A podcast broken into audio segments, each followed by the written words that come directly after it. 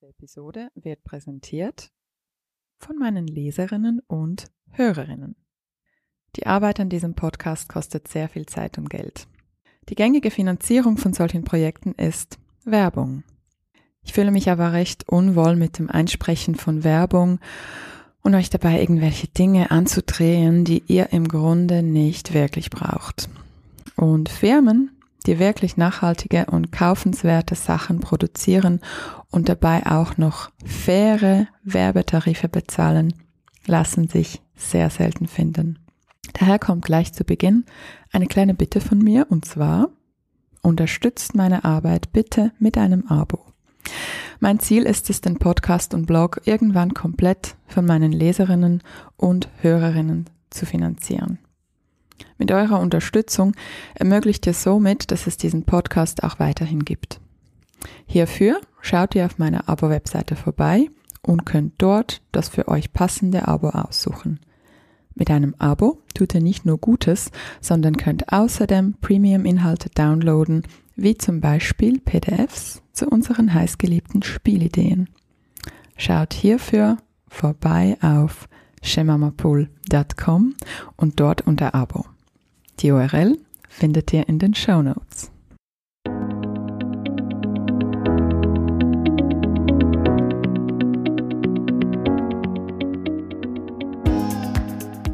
Hallo und willkommen zum Go Hug Yourself Podcast.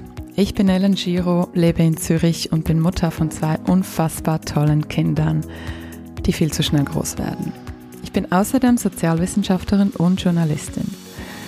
In diesem Podcast stelle ich Fragen, höre zu und versuche gemeinsam mit euch herauszufinden, wie das geht, sich selbst zu umarmen. Ich möchte verstehen, wie das mit der berühmten Selbstfürsorge und erfülltem Muttersein in unserer Zeit wirklich funktioniert und wie wir mit Erziehung die Welt verändern können. Schön bist du heute dabei. Los geht's!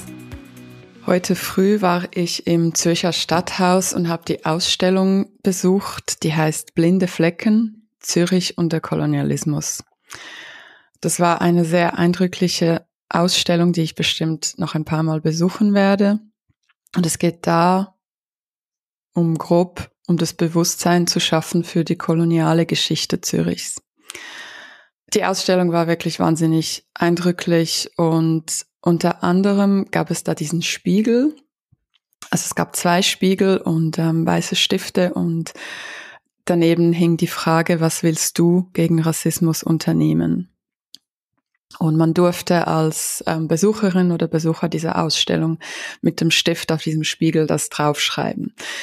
Und ich möchte kurz ein paar ähm, der ja, Schlagworte vorlesen, die die Besucher und Besucherinnen aufgeschrieben haben. Da steht unter anderem Zuhören, kritisches Denken, fördern, mich selbst reflektieren, Bildung und Aufklärung, Exit Racism von Tupoka Oget lesen, Aktivismus, Black Lives Matter, Erfahrungen von Betroffenen nicht in Frage stellen.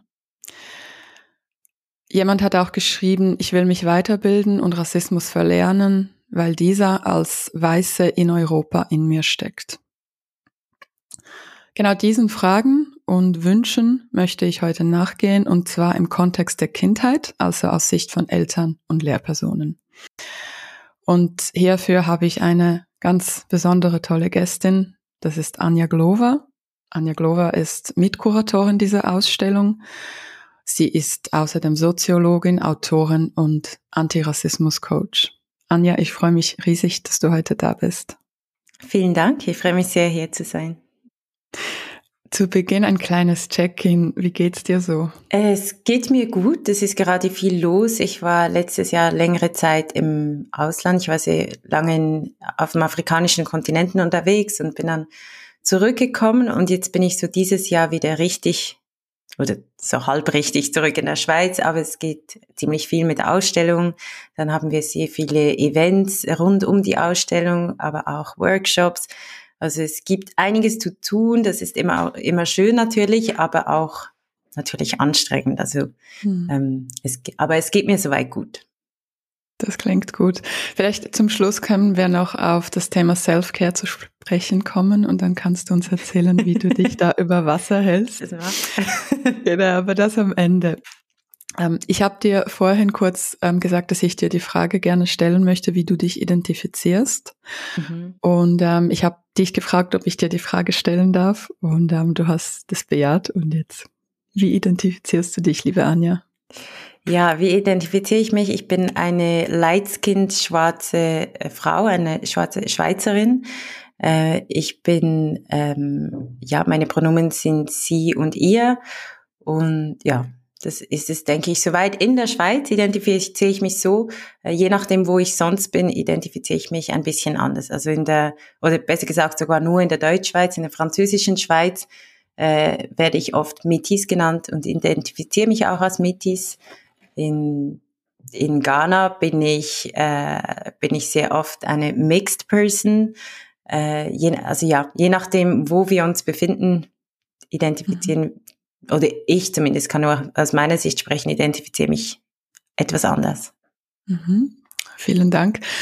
Für alle, die mithören und sich jetzt fragen, warum, Ellen, warum stellst du diese Frage? Ähm, ich selber habe das äh, durch meine Gästin Nikichi Madubuku gelernt. Sie hat sich das so gewünscht, dass ich ihr die Frage zu Beginn stelle. Vielleicht magst du kurz erklären, warum diese Frage für manche wichtig scheint. Also ich denke, es ist, äh, die Frage kann dann wichtig sein, um mitzuthematisieren, aus welcher Perspektive in der Gesellschaft dass man spricht. Also jetzt nicht, ähm, also bezogen auf ganz, ganz unterschiedliche Aspekte, weil das eben auch einfach zeigt, es gibt nicht, nicht einfach die Norm oder es gibt nicht einfach nur die eine Position, die irgendwie neutral oder objektiv ist, sondern alle unsere Positionen haben eine bestimmte Perspektive, sind geprägt von Privilegien, aber vielleicht eben auch von Diskriminierungsformen. Und darum ist es wichtig oder hilfreich zu wissen, aus welcher Perspektive jemand spricht. Vielen Dank.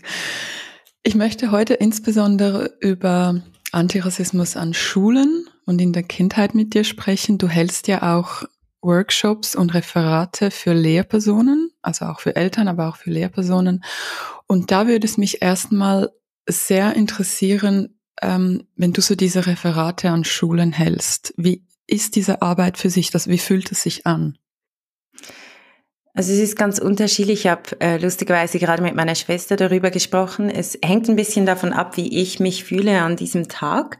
Ähm, und es ist aber natürlich immer auch wieder erschreckend zu sehen, wie viele Lehrpersonen sich gar nicht mit der Thematik auseinandersetzen, also ganz, ganz neu überhaupt was davon hören oder zumindest ist das dann der Eindruck. Ähm, das schockiert mich, kenne ich aber auch aus dem direkten Umfeld. Also ich habe viele Lehrpersonen in meinem direkten Umfeld, die mir das natürlich auch aus dem Berufsalltag erzählen von, von anderen Lehrpersonen. Und dann ist es aber immer auch sehr schön zu sehen, dass es doch einzelne Lehr Lehrpersonen gibt, die sehr engagiert sind, die übrigens auch immer die sind, die mich dann einladen ähm, und die wirklich sehr viel dafür geben, dass sich da was tut, dass sich da was ändert. Mhm. Ähm, das wäre auch meine Frage, wenn, wenn jetzt irgendwie Lehrpersonen dazuhören, vielleicht sogar Schulleiter und Schulleiterinnen, wer lädt dich da typischerweise ein? Also wie ist der Weg bis zu deinem Workshop? Ja, also der Weg kommt meistens von einer motivierten Lehrperson selber, die über oftmals Monate hinweg das Thema selber probiert zu thematisieren, bis dann der ganze Komplex so weit ist, mal jemanden externes einzuladen und auch zu bezahlen, weil sehr, sehr oft bei Schulen ist das Problem das Budget. Ähm, also sehr, es ist ein sehr geringes Budget, das dafür ausgegeben wird. Bei Weiterbildungen ist es ein bisschen größer. Ähm, aber sonst gibt es, gab es sogar Fälle, bei denen einzelne motivierte Lehrpersonen ihren Teil finanziell auch dazu beigetragen haben, dass es zu diesem Workshop kommt, zu dieser Weiterbildung kommt. Ähm, also meistens kommt es nicht von der Schulleitung, sondern von einer Lehrperson. Aber die Entscheidung tritt dann die Schulleitung über diese die Budget, oder? Die Entscheidung, ja, die, also mhm. wie die Budgetentscheidungen genau getroffen werden, das kann ich nicht sagen, aber oftmals denke ich, ist es die Schulleitung, ähm, es gibt auch ein Budget, es gibt Schulen, die haben gewisse Budgets für, für ganze Diskriminierungsthemen über das ganze Jahr hinweg äh, mhm. verteilt mhm. und dann, also es ist sehr, sehr unterschiedlich. Aber grundsätzlich ist da wenig Geld da, um, um diese Arbeit auch wirklich zu leisten. Mhm. Oder und, wird wenig eingesetzt, sorry. Mhm. Natürlich. Ähm, wenn jetzt hier auch Eltern zuhören, die das irgendwie an die Schule herantragen möchten, hast du hier einen Tipp, wie man da vorgeht? Ja, also ich denke, was das kommt auch oft vor, dass es effektiv Eltern sind, die, die ihre Lehrpersonen, Klassenlehrpersonen, ihre Kinder kontaktieren und dann dort auf offene Ohren stoßen. Ähm, also das, hier lohnt es sich herauszuspüren, ob, ob es eine Lehrperson gibt, die offen mhm. dafür wäre und dann das Gespräch mit dieser Lehrperson zu suchen. Ähm, was auch vorkommt, ist, dass Eltern mich kontaktieren in der Hoffnung, dass ich dann auf die Schule zugehe und das würde ich sehr gerne machen, aber dafür habe ich die Kapazität nicht. Also es muss von der Schule aus dann kommen. Mhm. Und Vielleicht noch so als ähm, erfahrungsgemäß macht das Sinn, dass man das alleine einfach vorantreibt und sagt, hey, schaut mal, ich habe hier die Anja Glova, gehört, ähm, gesehen und das wäre doch was? Oder macht es strategisch gesehen mehr Sinn, dass man sich da ein bisschen zusammentut und vielleicht andere Eltern, die auch ähm, für das Thema sensibilisiert sind und dann gemeinsam den Wunsch anbringt? Ja, also es macht auf jeden Fall Sinn, wenn man nicht nur alleine ist und hier auch ein Appell an alle Eltern, die Kinder haben, die nicht von Rassismus betroffen sind. Also es gibt sehr viele Eltern, die ähm, haben sich selber im Thema weitergebildet und erkennen Rassismus, vielleicht bei dem Lehrmaterial, bei den Themen, die ausgesucht werden. Ähm, und dort wäre es sehr wichtig, dass auch ihr euch meldet bei der Schule, bei der Lehrpersonen, weil Eltern, die Kinder haben, die von Rassismus betroffen sind, sind oftmals schon so fest damit beschäftigt, mit dem Rassismus in ihrem eigenen Leben, dass es eben schwierig ist, dann auch noch die Schule zu kontaktieren und dann vielleicht dort wieder auf Widerstand zu treffen. Also es lohnt sich, wenn man sich hier zusammentut und es lohnt sich, was zu sagen. Ich weiß, auf der Seite der Lehrpersonen, es gibt ganz viele unterschiedliche Themen, die immer wieder behandelt werden müssen. Ähm, Lehrpersonen haben sehr viele Verantwortlichkeiten und ich höre oft immer mehr Dinge und Themen, die sie behandeln müssen. Ähm, und trotzdem ist es wichtig, dass man hier zuhört, äh, mhm. wenn man darauf aufmerksam gemacht wird. Also ich habe gehört, dass meinen Podcast ziemlich viele Nachbarinnen und Nachbarn hören. Ähm, ich würde sagen, meldet euch bei mir und dann machen wir das gemeinsam. Alle, die hier gerade so mithören und denken, ja. Ähm, beyond dieses Engagements von uns Eltern, ähm, ich habe mal die Geschichte gehört von einer Kita-Erziehenden. Ich weiß nicht, ob sie mir geschrieben hat oder Instagram oder E-Mail, ähm, die sehr frustriert war, weil sie versucht hat, in ihrer Kita das Thema auch ähm, einzubringen und da auf dieselbe Reaktion stieß, wir wahrscheinlich sehr ähnlich wie du bei dem Verlag. Also sie ist in welcher Welt leben sie und natürlich ähm, herrscht bei uns in der Kita kein Rassismus. Sie war da alleine und das war für sie natürlich sehr, sehr frustrierend und sie hat dann auch gefragt, ja, was, was mache ich da? Mhm. Ja, also es ist es ist sehr, sehr schwierig. Also wie gesagt, es hilft, wenn man sich, ähm, wenn man sich vielleicht mit anderen ähm, Personen austauscht, die einen, die etwas zu sagen haben ähm, und versucht, sich dort zu vernetzen.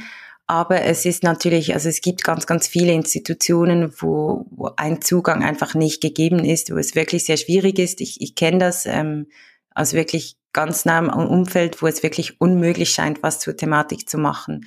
Ähm, und dann ist das immer noch selber, also der eigene Einfluss, den man auch hat ähm, im Umgang mit den Kindern, ähm, aber auch mit den Eltern, das ist natürlich auch wichtig. Also ich finde, es ist immer auch wichtig zu sagen, deine Arbeit ist schon, ist schon sehr, sehr wichtig. Du hast schon eine große Ausstrahlung und du kannst hier schon sehr viel bewirken.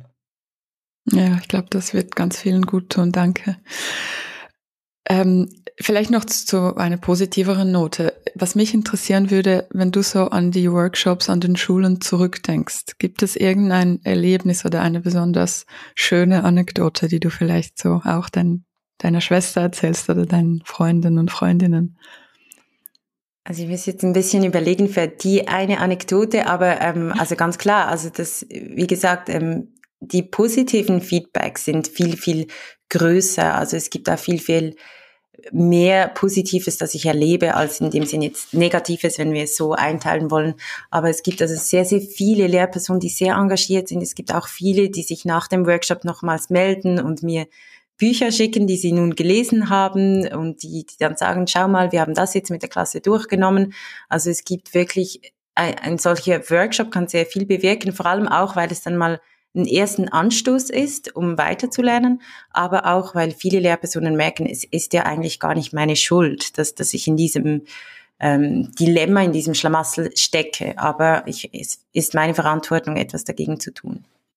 Also das ist so der Schlüsselmoment, ähm, wo, wo es einfacher wird in dieser ganzen Selbstreflexion, wo die Leute mhm. merken, ich bin nicht jetzt schuld. Hast du das da die Erfahrung gemacht? Genau, also wenn, das ist auch eine meiner Hauptaufgaben, denke ich, ähm, im Workshop, die Hemmungen auch zu nehmen, die, die Angst zu nehmen, überhaupt über das Thema zu sprechen, weil viele Lehrpersonen sprechen auch nicht darüber, weil sie, weil sie nicht wissen, wie mit dem Thema umzugehen. Und eines der wichtigsten, einer der wichtigsten Punkte ist zu realisieren, wir sind alle in diesem System. Also es sind nicht nur ähm, Betroffene in diesem System oder nicht nur nicht Betroffene in diesem System, sondern wir alle sind Teil des Systems. Wir alle tragen dazu bei, dass es mehr oder weniger reproduziert wird. Aber ähm, wir haben eigentlich die Entscheidung, was wir damit tun wollen, ob wir uns, ob wir daran arbeiten wollen oder nicht. Und mhm. wenn das schon mal, wenn diese Hürde schon mal ein bisschen abgebaut ist, dann dann merken auch viele Leute, wie spannend die Thematik auch ist. Das, das Problem bei Rassismus ist ja auch, dass einem viele Perspektiven einfach entgehen, also dass man ganz vieles nicht erfährt, was unsere Welt doch ausmacht. Mhm. Und wie kann man sich diesen Moment vorstellen in deinem Workshop, wo dieser Groschen fällt und die Leute merken, aha, es geht nicht darum, mich irgendwie schlecht zu machen, sondern ich kann was dazu lernen und im besten Fall äh, mich entwickeln. Ist das so ein Gespräch oder hältst du wie eine Art ein Referat, so wie du das jetzt mir gesagt hast, oder hast du da ähm, es ist ganz unterschiedlich. Also ich, ich mache natürlich darauf aufmerksam, ganz bewusst. Wir thematisieren auch die Gefühle, die die Menschen während des Workshops haben, weil es ist, sind auch natürlich häufig sehr, sehr viele Abwehrgefühle, die da sind. Und dann, ja, oftmals kommen dann Wortmeldungen, wo bei den Menschen dann sagen, ja, also es, es fällt mir jetzt gerade auf, wie, wie, wie stark auch ich darin involviert bin und, und ich bin gerade so motiviert, weil ich möchte so viel daran ändern. Ähm, also es ist ganz, ganz unterschiedlich. Aber es gibt immer wieder, also ich sehe das wirklich auch visuell, was da passiert, ähm, bei all den Beispielen auch, die wir besprechen. Ähm, ich habe immer wieder Lehrpersonen, die sagen, ah, ich hätte diesen Zusammenhang nie gemacht oder es war mir nie bewusst oder ich habe das mir noch nie so überlegt. Und ich glaube, oftmals hätten sie sich das so überlegen können, wenn sie den Betroffenen zugehört hätten. Aber im schulischen Alltag ist man dann oft in der, in der Position der Lehrperson. Man, man, man schützt sich auch ein bisschen, man versucht abzuwehren. Und im Workshop ist dann halt Raum und Platz da, um, um, diesen Gefühlen auch freien Lauf zu lassen. Wie lange dauert so ein Workshop? Sehr unterschiedlich. Ich ähm, empfehle immer einen ganzen Vormittag zu machen, aber die meisten Schulen haben so zwei Stunden, drei Stunden Zeit. Aber das ist wirklich sehr knapp. Also ja. am, am allerbesten, meine, würde ich jetzt mal sagen, besten Anlässe waren ähm, Tagesworkshops. Mhm, klar, dann hat man auch Zeit, um das in der Gruppe zu reflektieren und sich auszutauschen. Genau. Und du hast vorhin gesagt, ähm, dass sehr häufig äh, die Perspektiven fehlen. Mhm. Hast du eine Ahnung, warum diese Perspektiven fehlen? Ja, also das hat mit unserer kolonialen Geschichte zu tun. Also es ist ähm, unsere ganze Geschichtsschreibung ist immer aus einer relativ einseitigen äh, Perspektive geschrieben worden. Ähm, dann haben wir in der Schule spezifisch gibt es natürlich sehr, sehr wenig Diversität auf, bei, bei den Lehrpersonen. Also es sind meistens ähm, weiße Personen, sehr oft ähm, äh, ja je nach ähm, unterschiedlicher Altersstufe sehr oft auch männliche Personen. Ähm, und daher fehlen, fehlen da ganz, ganz viele Perspektiven. Also man, und das fehlt ihnen dann eben auch die Erfahrung, um gewisse Dinge anders zu thematisieren.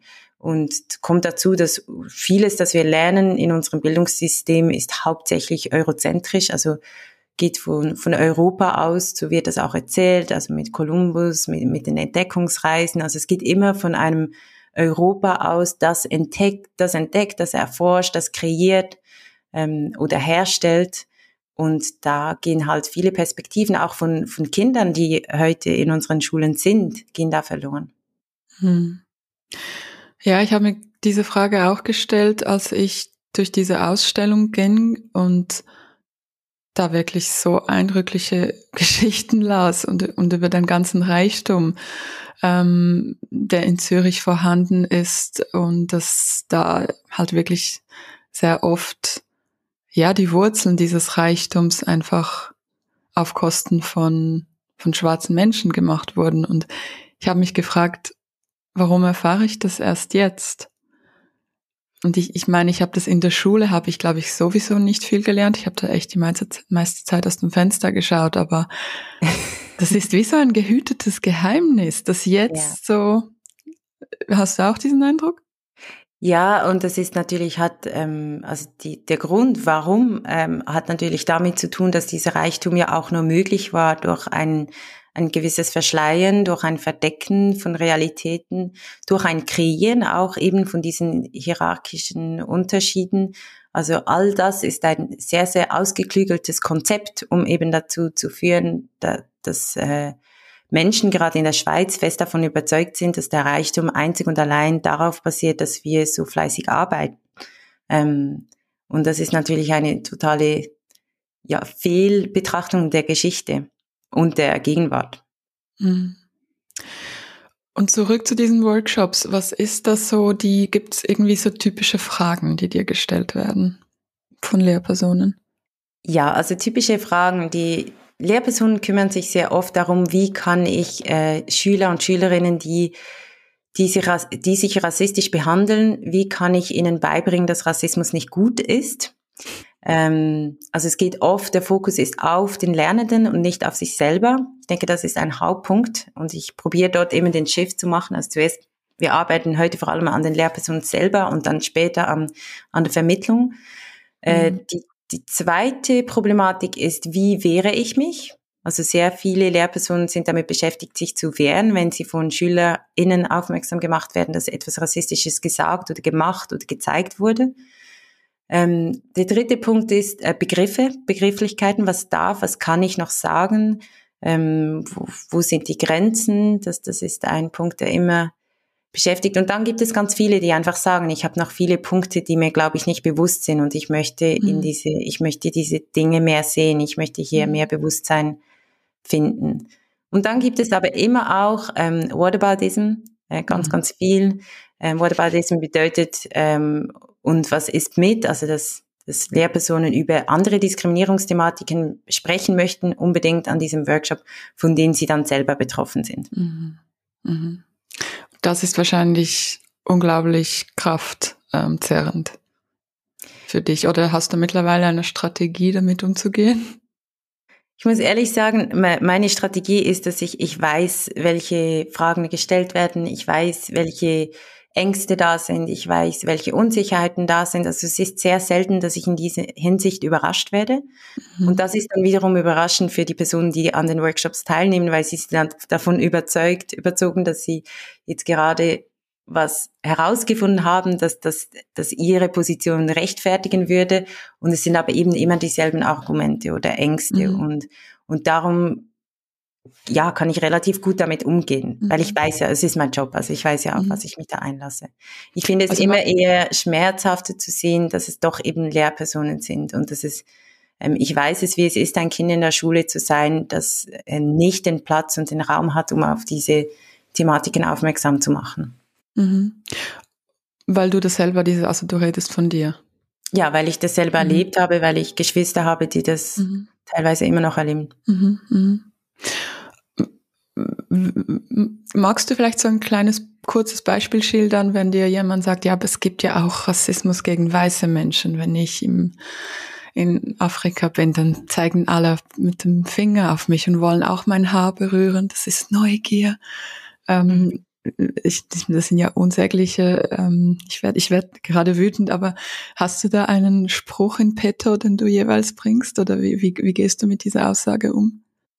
Also meistens versuche ich diese Beispiele alle zu sammeln. Also mhm. welche, in welchem, in welchem Szenario geht ihr davon aus, dass es Rassismus gegenüber Weißen ist? Weil mhm. vielleicht zu sagen, es gibt keinen Rassismus gegenüber von weißen Menschen. Achtung, aber die Definition vom Weißsein ist sehr, sehr komplex. Das bezieht sich nicht ähm, auf die Hautfarbe, geht ursprünglich zwar von einer gewissen Hautfarbe aus, aber da spielen ganz, ganz viele andere Aspekte mit rein. Also eine Person kann sehr eine helle Haut haben und trotzdem von Rassismus betroffen sein. Ähm, und dann ja, also ein klassisches Beispiel ist äh, äh, Südafrika, ähm, wo weiße Menschen sehr fest unter Diskriminierung teilweise leiden. Ähm, und ich, also es ist einfach wichtig zu verstehen, wie Rassismus denn funktioniert. Und Rassismus ist immer historisch gegeben, es ist institutionell und strukturell verankert und es ist auch auf einer individuellen Ebene. Und in den meisten die von diesen Beispielen haben wir eben nur die individuelle Ebene. Also ist es gerade in Südafrika ist es immer noch so, dass der Reichtum, die Macht ähm, bei der weißen Bevölkerung liegt, die eine Minderheit ist. Das heißt aber nicht, Entschuldigung, das heißt aber nicht, dass es äh, auf, dass es nicht für individuelle Personen eine effektive Gefahr gibt oder äh, eine, ja, dass sie eine effektive Gefahr aus oder erleben, weil sie mhm. eben weiß sind. Dasselbe ist in den Pariser Banlieues beispielsweise der Fall. Ähm, ich kann da immer auch das Beispiel meines Partners bringen, der als einziges weißes Kind quasi in einem Pariser Vorort aufgewachsen ist und effektiv Probleme hatte, weil er weiß war. Aber all diese Dinge sind natürlich Resultate von Rassismus. Also das ist nicht so, dass es gar nichts mit Rassismus zu tun hat, aber es ist nicht effektiver Rassismus ähm, in diesem Moment, sondern eben ein Resultat von Rassismus. Mhm. Also in Südafrika, aber auch ähm, im Pariser Banlieue.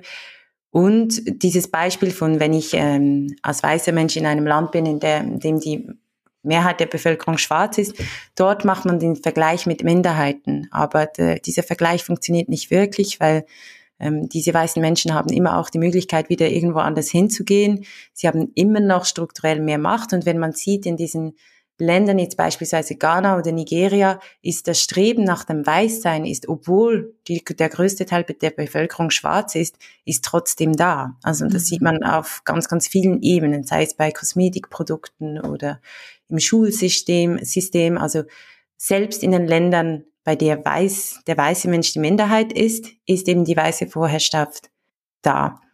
Ähm, und das, das ist ein sehr wichtiger Unterschied. Das kann sich natürlich individuell schwierig anfühlen und ich sage auch immer, es bedeutet nicht, dass diese Diskriminierungsformen nicht schlimm sind. Mhm. Und ich glaube, daher rührt auch das Bedürfnis, alles Rassismus nennen zu wollen, weil mhm. wir einfach mhm. wissen, dass Rassismus was sehr, sehr Schlimmes ist und darum ist alles Schlimmes, alles Schlimme, was ich erlebe, ist automatisch Rassismus und, und so funktioniert's. Dann bin ich ganz sicher keine Rassistin. Dann bin ich keine Rassistin, ja. Oder es geht auch ein bisschen um das, um sich reinzuwaschen. Es geht auch ein bisschen um das und hier muss man auch sagen, ähm, alle Menschen üben Rassismus aus, also auch Betroffene. Mhm. Das ist nicht etwas, das nur ähm, nicht Betroffene machen. Also alle mhm. Menschen sind in einem rassistischen System aufgewachsen ähm, und üben das aus, aber sind nicht alle davon betroffen. Mhm. Ähm, ja, das berührt mich jetzt sehr. Ich habe es gerade, ich weiß jetzt gar nicht, wo ansetzen. Ähm, das sind so wichtige Themen. Danke dir. Vielleicht, du hast erwähnt, ein wichtiger Punkt ist diese Auseinandersetzung, der Fokus mit sich selbst. Und mhm. ich habe ja in meiner Community auf Instagram auch eine Umfrage gemacht ähm, zu Fragen an Anja Glover. Und ganz mhm. viele haben geschrieben, ja, was mache ich genau? Also am liebsten hätte man wie so ein, ein Rezept oder so ein Tutorial. Und ähm, ich habe ja auch von ähm, von deinem, äh, von deiner Liste mit den acht Tipps für Lehrpersonen erzählt. Für alle, die jetzt mhm. ähm, auf Instagram nicht dabei waren, Anja Glover wurde von einem renommierten Schweizer Verlag angefragt, ähm, um eine einfache Checkliste für Lehrpersonen zu machen, die ähm, antirassistischen Unterricht gestalten wollen. Das hat sie ähm, zusammengestellt und hat es sogar noch mit einem Gymnasiallehrer und weiteren ähm, Personen quasi ähm, double checken lassen und hat dieses Paper abgegeben und das wurde vom Verlag abgelehnt mit der Begründung, ähm, dass sich Lehrpersonen angegriffen fühlen könnten und auch ähm, irgendwie so, dass die Lesenden sich die Frage stellen könnten, in welcher Welt ähm, lebt Anja Glover. Und ich habe diese acht Punkte durchgelesen und natürlich, ich be befasse mich jetzt schon ein bisschen mit Antirassismus ich fand darin null äh, nichts Krasses. Aber was mich interessieren würde, ging es da auch um diesen Fokus auf sich selber, also mit der eigenen Auseinandersetzung, was so politisch sprengstoffreich war? Oder welcher Punkt war das genau, der von diesem Verlag ähm, als problematisch angesehen wurde? Ähm, also es war, es wurde nicht wirklich gesagt, welcher Punkt problematisch ist. Das ist mhm. ja auch ein, also ist eine Teilproblematik an dem, an dem ganzen Geschehen äh, damals, weil es ja auch die Möglichkeit gegeben hätte, Dinge vielleicht nochmals zu besprechen. Mhm. Aber es wurde grundsätzlich abgelehnt mit dem Gedanken, dass das wahrscheinlich grundsätzlich ähm, schwierig ist. Ein Punkt, der bestimmt nicht passend ist für einen Verlag, wenn es um ein um PR oder Marketing geht, ist natürlich, dass ich in einem Punkt erwähne, dass selbst Lehrmaterialien, Schweizer Lehrmaterialien nach wie vor rassistische Bilder, koloniale Bilder reproduzieren und sie nicht wirklich kontextualisieren, ähm, dass vieles ausgelassen wird oder viele Perspektiven eben nicht gezeigt werden. Und das ist natürlich rein aus, aus äh, unternehmerischen Perspektive, mhm. äh, mag das vielleicht nicht äh, ideal scheinen, aber ansonsten denke ich, ja, es ist die Auseinandersetzung mit sich selbst, weil wie gesagt, Lehrpersonen wollen oft darauf fokussieren, wie kann ich das jetzt mit in, in den Unterricht nehmen und man geht von einer Vorstellung aus, dass Lehrpersonen die Ausbildung abgeschlossen haben und dann irgendwie zu neutralen Übermitteln, Übermittlern werden mhm. ähm, und nicht mehr dazulernen müssen. Und hier muss man einfach auch nochmal sagen, es gibt noch fast keine Ausbildung und noch fast keinen Ausbildungsbereich, ähm, als Lehrperson, bei dem das Thema Rassismus ernsthaft thematisiert wird. Also an der pädagogischen Hochschule ist das kein Fach. Es ist kein Fach. Ich weiß, inzwischen gibt es einzelne Initiativen. Es gibt äh, Lehrpersonen, mhm. die sagen, doch, wir hatten doch äh, zwei Stunden dazu oder mal was dazu gemacht. Ähm, aber es ist noch nicht fest äh, mit in der Ausbildung drin. Mhm. Und jetzt tatsächlich, das war auch eine Frage, ähm, ich lese sie kurz vor. Wie schätzt du, Anja, die Qualität von neuen, inklusiv gedachten ähm, Lehrmittel ein und Kinderbüchern? Aber um jetzt bei den Lehrmitteln zu bleiben, weil als Mutter kann ich ja Kinderbücher gut noch googeln und, und aussortieren. Ähm, mhm. Die Lehrpersonen sind tatsächlich dann nicht so frei. Wie schätzt du die Qualität von neuen Lehrmitteln ein? Also ich denke, also ich habe noch nicht so viele sehr inklusive Lehrmittel gesehen. Das würde mich noch wundern, ähm, auf welche hier Bezug genommen wird. Ähm, mhm. und ich denke, also es gibt natürlich äh, neue Ansätze, es gibt äh, Lehrmittelverlage, die hier Rücksicht nehmen. Es gibt auch Verlage, die inzwischen ähm, Bücher rausgeben zum Thema. Also das ist alles relativ jung. Ähm, also ich glaube, da, da geht schon mal sehr viel. Und ich glaube, diese Bücher, diese Lehrmittel müssen auch nicht perfekt sein, finde mhm. ich. Ich finde, die Diskussion muss da sein. Also die Möglichkeit zu kritisieren muss da sein. Ähm, zu thematisieren muss da sein. Und wenn die Lehrpersonen entsprechend ausgebildet wären, mhm. könnte man die Lehrmittel auch verwenden und halt auch irgendwie kontextualisieren oder damit mhm. anders umgehen, als es jetzt der Fall ist. Jetzt ist es einfach so, dass eine lernende Person geht in die Schule, die Lehrperson ist nicht der, darin ausgebildet. Die Lehrmittel sind immer noch sehr stereotypisierend und es gibt auch keine Repräsentation von nicht weißen oder sehr wenig, sehr, sehr wenig mhm. von, ähm, von nicht weißen Menschen. Also schwarze mhm. Lehrpersonen, das ist immer noch etwas sehr Seltenes oder auch andere People of Color. Mhm. Ähm, darum ja, jetzt ist es einfach noch wirklich auf jeder Ebene und darum müssen wir auf jeder Ebene daran arbeiten. Mhm. Und vielleicht so ein bisschen, ähm, um das Ganze zu konkretisieren. Also ähm, für Leute, die jetzt wirklich so mithören und sich fragen, ja, was ist denn genau, was sind Stereotype? Also was mir einleuchtet, ist ganz klar, dass auf diesen Bildern vor allem weiße Menschen gezeigt mhm. sind. Sei es jetzt ein Matheheft oder Deutsch, das sind immer weiße Kinder, die da repräsentiert mhm. werden. Das ist sicher ein Punkt, den man ändern soll. Und dann eben das, was du gesagt hast, dieses gemeinsame kritische Reflektieren. Also ich habe zum Beispiel ich hatte Ola Olu, Fachembola und Hebini Minde im Podcast. Mhm. Ähm, das sind Autorinnen von Gib mir mal die Hautfarbe. Mhm. Und sie haben da ganz ähm, eindrücklich von Pipi natürlich erzählt und wie sie Pipi vorlesen. Und dass mhm. man hier halt auch als Elternteil halt auch kritisch das mit dem Kind reflektieren kann, sagen, ja, da steht, dass alle Menschen irgendwie, was war das aus Afrika, die sind ja alle Lügner. Und sie hat es dann einfach so vorgelesen, ähm, ich war in Deutschland und da lügen alle. Und ihr Kind, das ein schwarzes Kind ist, war total empört, weil es ja in mhm. Deutschland mhm. wohnt und weiß ja, dass nicht alle lügen. Mhm. Und so kam sie dann mit dem Kind ins Gespräch. Das war so ein schönes Beispiel für Eltern, mhm. Hast du solche Beispiele für vielleicht Lehrpersonen? wie man da die Bücher kritisch oder was, welches Bild schon kann schon problematisch sein? Du hast das Stereotype erwähnt. Also ich glaube, was beispielsweise problematisch ist, dass der Kontinent Afrika immer oder meistens erst erscheint, wenn es um die Kolonialisierung geht, geht oder um die, den transatlantischen Sklavenhandel. Ähm, und dann Kinder, die vielleicht einen Bezug zum afrikanischen Kontinent haben, aber auch jene, die keinen haben, ähm, den ganzen Kontinenten eben immer nur in diesem Bezug auch sehen.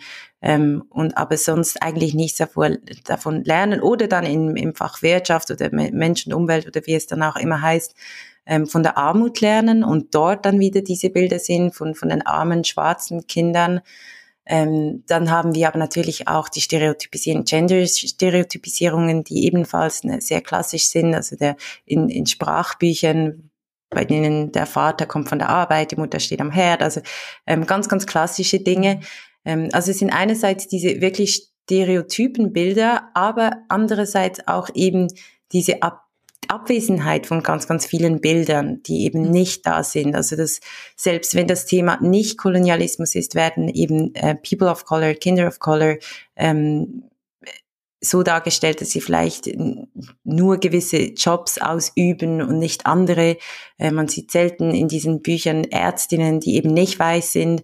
Also es gibt ganz, ganz viele ähm, ganz, ganz viele Beispiele. Mhm. Und dann kann es aber auch sein, also ich habe letzte Woche hat mir jemand ein, ein Beispiel zugeschickt, ähm, eine Lehrperson, die engagiert ist und es, dort gab es bei den Toiletten gab es ähm, einen Hinweis darauf, dass man die, die WCs eben sauber, sauber hinterlassen soll. Und da waren ähm, Is abgebildet, Is ähm, Wort für American Native, das erste ursprüngliche ähm, kolonial geprägte Wort, ähm, ich sage sie jetzt in Kontext Indianer, Indianerin, ähm, abgebildet, die sagen, und da gab es irgendeinen so einen Spruch, ähm, schau immer zurück, ich weiß nicht, das hat sich gereimt, aber auf jeden Fall sah man nur schon auf der Toilette, gab es eben dieses stereotypisierende Bild von, von American Natives, die zurückschauen und, und den Dreck wegmachen. Irgendwie, also einfach, dass man sieht, die ganze Schule, Schule ist geprägt von diesen Bildern und die kommen mhm. überall vor. Dann gibt es immer wieder Kinder, die im Musikunterricht ähm, ein südafrikanisches Lied singen und dann kommt die Lehrperson und sagt einem schwarzen Kind, könntest du uns sagen, was das jetzt genau heißt in diesem Songtext? Und das schwarze Kind spricht mit allerhöchster Wahrscheinlichkeit diese eine Sprache nicht.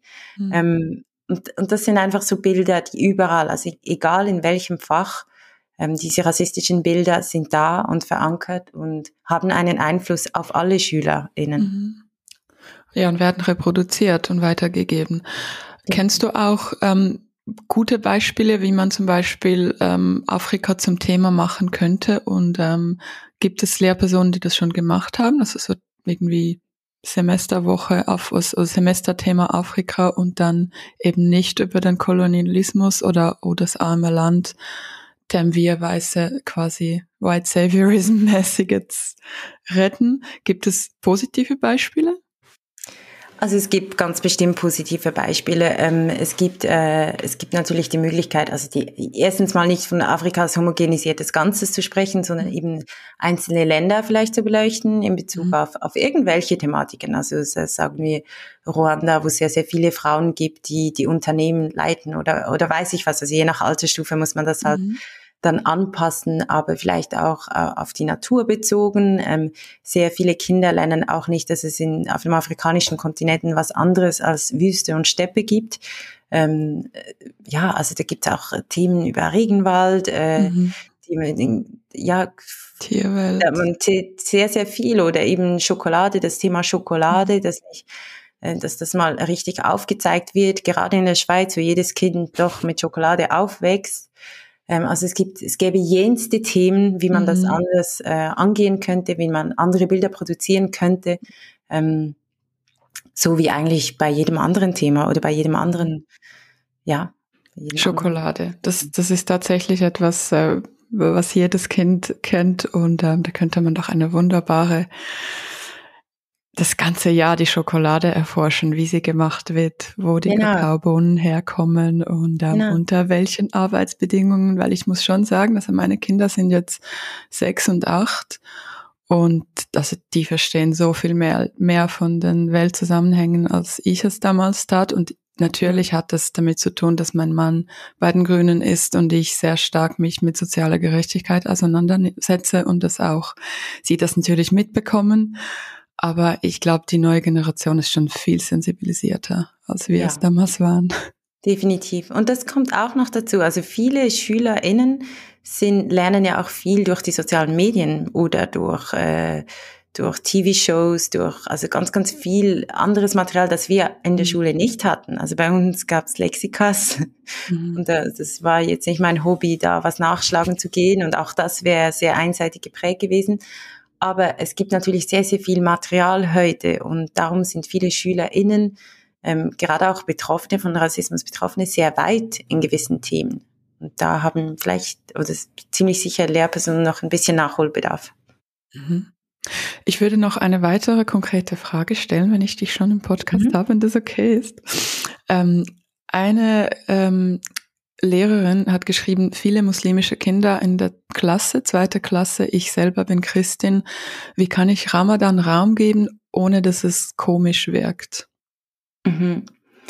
Ja, also das, es ist nicht mein Fachgebiet, ähm, mhm. auch antimuslimischen Rassismus, da, da bin ich nicht die Spezialistin dafür. Also da würde es sich sicher lohnen, mit jemandem zu sprechen, der auf ähm, diese Thematik spezialisiert ist, der sich da besser auskennt.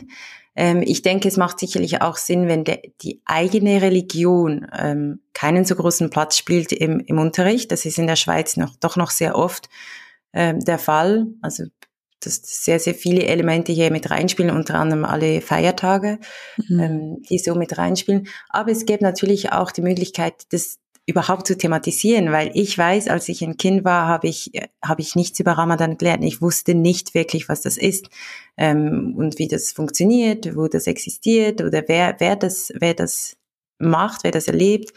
Ähm, und das habe ich sehr spät gelernt. Und ich weiß noch, wie, wie peinlich das war, als ich das ähm, in Paris dann effektiv mitbekommen habe, wie, wie das mhm. genau abläuft. Also ich denke, auch hier ist es eine Chance für alle Kinder, was dazu zu lernen, eine andere Perspektive dazu zu lernen.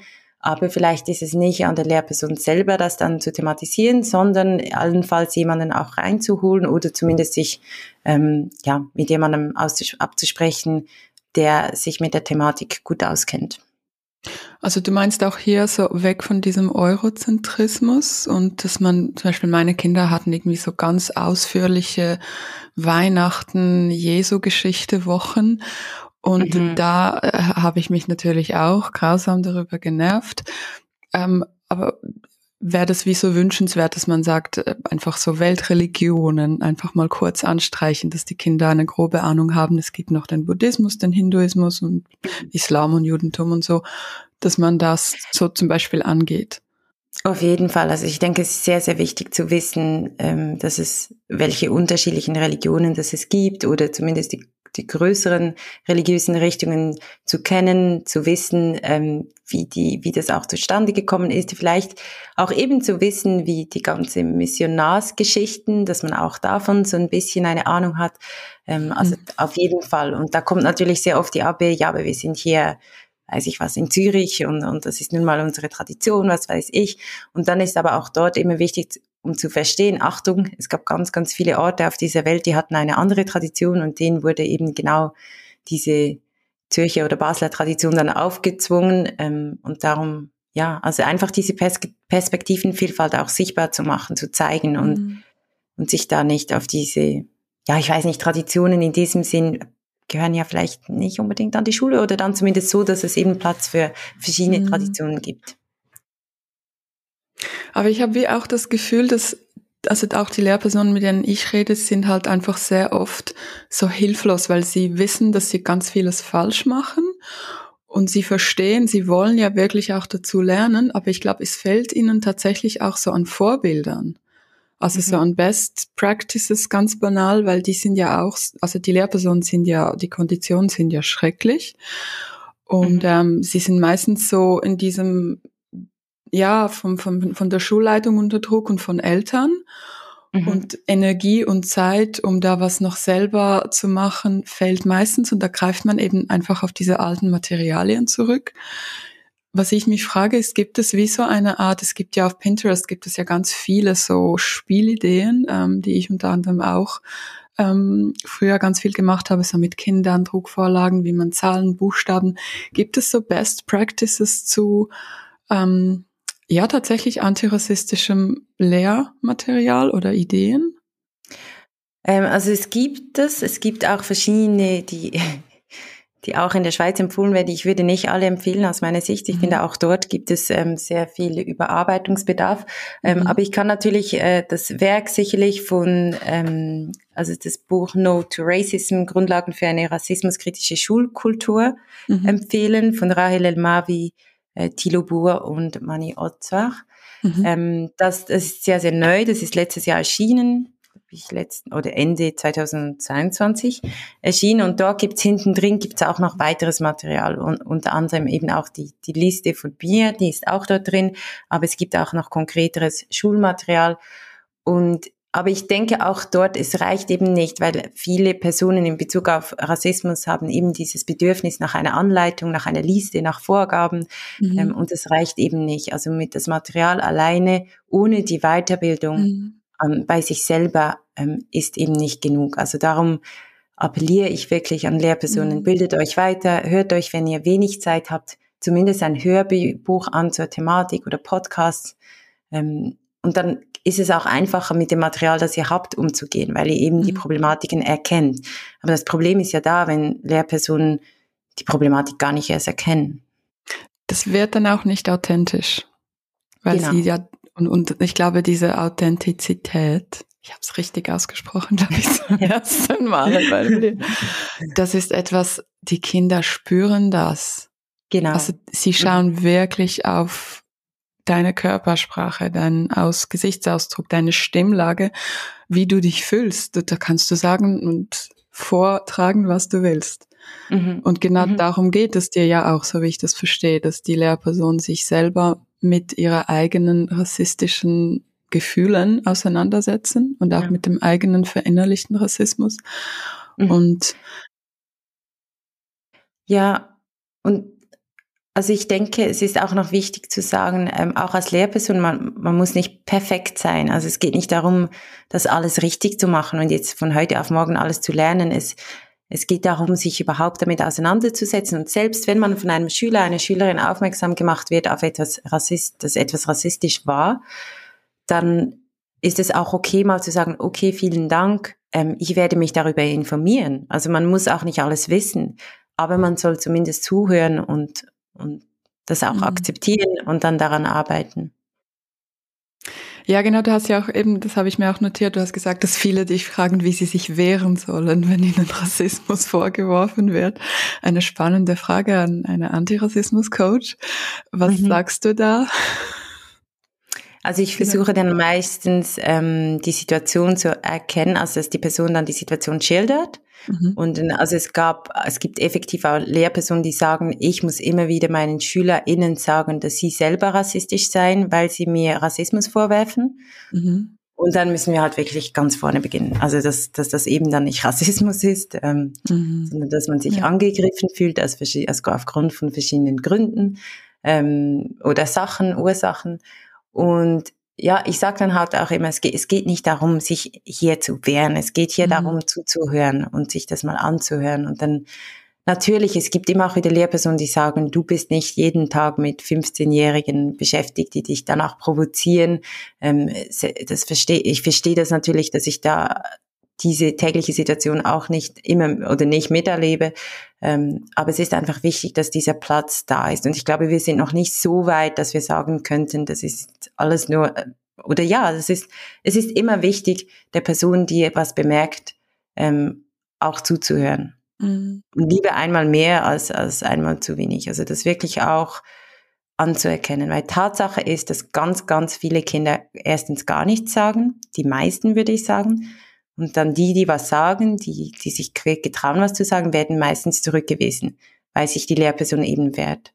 Und die Schule ist nicht da für die Lehrpersonen in erster Linie, sondern für die Kinder und mhm. ähm, die Jugendlichen. Also es ist ihre Aufgabe, diesen diskriminierungsfreien Zugang zu schaffen für diese Lernenden. Ja, und ich finde, ich habe hier vielleicht noch so ein, auch eine Erfahrung als Mutter.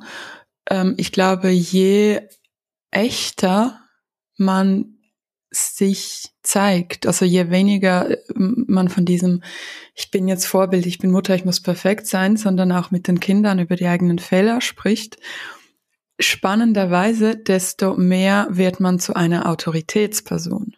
Mhm. Das wird man auch respektiert. Genau. Mhm.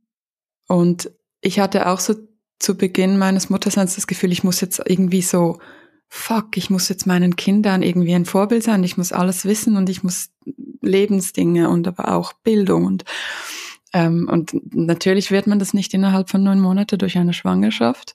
Mhm. Und das ist tatsächlich sehr verbindend auch, wenn man dem Kind, ich hatte zum Beispiel vor kurzem irgendwie das Beispiel, dass ähm, sie hatten irgendwie eine Freundin zu Besuch und sie ist wahnsinnig klein. Und mhm. sie ist zwar schon irgendwie zwei, drei Jahre älter als meine eine Tochter, aber kleiner. Und ich habe das irgendwie thematisiert, aber ich habe das natürlich nicht böse gemeint, aber irgendwie doch. Also das war so eine komplett doofe Bemerkung von mir über die Größe. Und dann sah mich meine ältere Tochter an und hat gesagt, Mama, was ist denn dran so lustig? Mhm. Und ich war so, und dann habe ich erstmal nichts gesagt, weil ich habe das ja nicht so gemeint und überhaupt, ich, ich setze mich ja dafür ein mit meinem Blog und meinem Podcast und, und schaue all diese Bücher mit meinen Kindern an. Und dann habe ich aber eher am Tag danach habe ich gesagt, hey, ich fand das sehr cool von dir, wie du reagiert hast, dass du mir so sachlich gesagt hast, es ist nicht lustig, weil tatsächlich, das war nicht lustig, was ich gesagt habe. Mhm. Und, ähm, und dann hat sie gesagt, ja, und du auf deinem Blog willst du ja auch so diese ganze Gerechtigkeit. Und dann habe ich, ja, dann habe ich gesagt, genau. Und, und du siehst, wie ich das auch am Neulernen bin. Und ich fand das ganz toll, wie du reagiert hast und ich möchte mich entschuldigen. Und ich mhm. habe das Gefühl, das hat mich in den Augen meiner Tochter nicht abgewertet, sondern sie hat einfach gesagt, hey, gesehen, Mama hat macht auch Fehler und sie steht dazu. Mhm. mhm. Genau. Ja, und ich finde es auch sehr schön in dem Beispiel, dass du ähm, vielleicht nicht sofort erkannt hast, dass, oder vielleicht du hast vielleicht sofort erkannt, aber es ist dann schwierig, sofort sich zu entschuldigen, wenn man ja eben sich sowieso schon für die Gerechtigkeit einsetzt, wenn man sowieso schon ein guter Mensch sein will und sowieso schon ähm, saisonales Gemüse kauft. Also ähm, es ist schwierig, das dann zu akzeptieren, aber eine Entschuldigung ist, ist auch ein Tag später zwei Monate später, ist auch ein Jahr mhm. später nicht zu spät. Also ich würde es lieben, wenn sich Lehrpersonen aus meiner Schulzeit heute noch bei mir entschuldigen würden, weil sie vielleicht heute erkannt haben, da, da war nicht alles okay. Ähm, ich ich habe mich da nicht immer richtig verhalten. Also du würdest dir das wünschen oder ist das tatsächlich auch mal passiert? Ähm, also es kommt ähm, ab und zu vor, dass sich jemand meldet und sagt, Anja, es war mir gar nicht bewusst damals, ähm, wie, wie, das, wie das so gewesen sein muss für dich oder ähm, es tut mir leid, wenn ich, wenn, ich, wenn ich mich damals auch falsch verhalten hatte. Es gab auch Leute aus dem Workshop, die sich zwei Jahre später melden und sagen, tut mir leid, dass ich damals so auf Abwehr aus war. Ich habe es heute begriffen. Also es gibt immer wieder Leute, die machen das. Ähm, von Lehrpersonen habe ich das jetzt leider noch nicht gehört, noch nicht erfahren. Von Lehrpersonen, bei denen ich in der Schule war. Das ähm, ist natürlich jetzt auch schon eine Weile her. Aber mhm. ähm, ich denke, es gibt immer noch Lehrpersonen, die in, in solche Situationen geraten. Und es wäre, ich würde jeder Pers Lehrperson das auch empfehlen, mal, ja, wenn euch das auffällt, meldet euch bei diesen Schüler, Schülerinnen, weil das tut gut. Auch zu wissen, ah, okay, die Person hat das auch, hat es erkannt, hat es gesehen. Ja, und ich denke auch eben an diese Vorbildfunktion. Also wir sagen ja immer diesen, diesen Satz, man hört den auch sehr oft auf Spielplätzen und jetzt entschuldigst du dich. Mhm. Also so dieses, äh, du musst das jetzt einfach machen, weil ich das mhm. gesagt habe und das Kind lernt ja gut, ich entschuldige mich, obwohl ich mich eigentlich gar nicht so schlecht fühle, sondern also mhm. man trainiert eigentlich das Lügen, mehr oder weniger. Mhm. Und hingegen, wenn man eben sich selber entschuldigt, dann ist man ja ein Beispiel und dann wird es ja im besten Fall so sein, dass das Kind dann wirklich auch sich aus von Herzen entschuldigen will. Mhm, das ist eigentlich genau. der ganze Sinn und Zweck. Genau, ja. Aber das ist schon interessant, wie das eben so in autoritärer Erziehung natürlich sehr schwierig ist, sich selber in Frage zu stellen und sich selber zu entschuldigen. Mhm. Mhm. Ähm, ich habe ganz viele Fragen. Wir kommen langsam zum Ende. Ich muss ganz kurz mhm. überlegen. Genau, das Thema Native Americans, ähm, beziehungsweise eben das äh, Wort Indianer wurde auch angesprochen ähm, in meiner mhm. Community. Mhm. Wie kann man, wie können Eltern den Kindern erklären, was denn da das Problem damit ist? Hast du hier eine kindgerechte Erklärung? So ein Beispiel? Ich glaube, das Problem ist einmal mehr nicht bei den Kindern, ähm, äh, weil das lässt sich sehr einfach erklären, ähm, äh, was dort geschichtlich passiert ist. Das Problem liegt bei Eltern, die das gar nicht erst ihren Kindern erklären wollen. Ähm, mhm. also ich habe das sehr oft an Primarschulen, wir thematisieren das sehr oft, äh, dass, dass es, warum es nicht okay ist, sich als eben I zu verkleiden, ähm, als American Native zu verkleiden mit all diesen Stereotypen.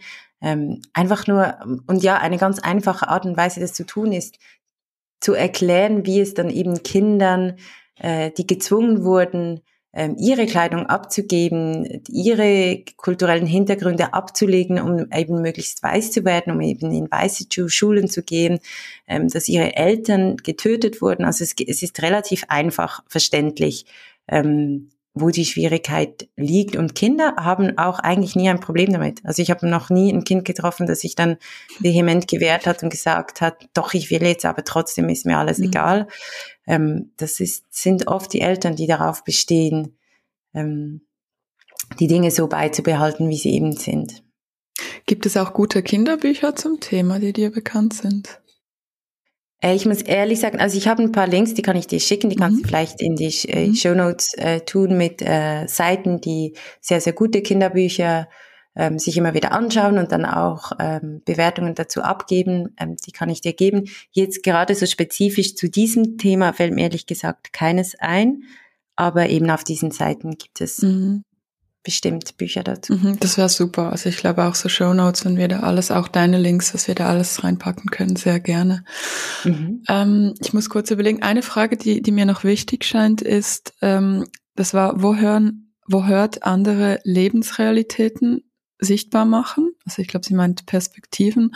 Und wo fängt Othering an? Vielleicht kannst du zu, zuerst ganz kurz erklären, was Othering bedeutet? Mhm. Othering bedeutet das anders, also es ist ein englisches Wort, übersetzt bedeutet das anders machen. Ähm, und es ist das Andersmachen von Menschen, die man nicht ähm, der eigenen Gruppe zugehörig betrachtet.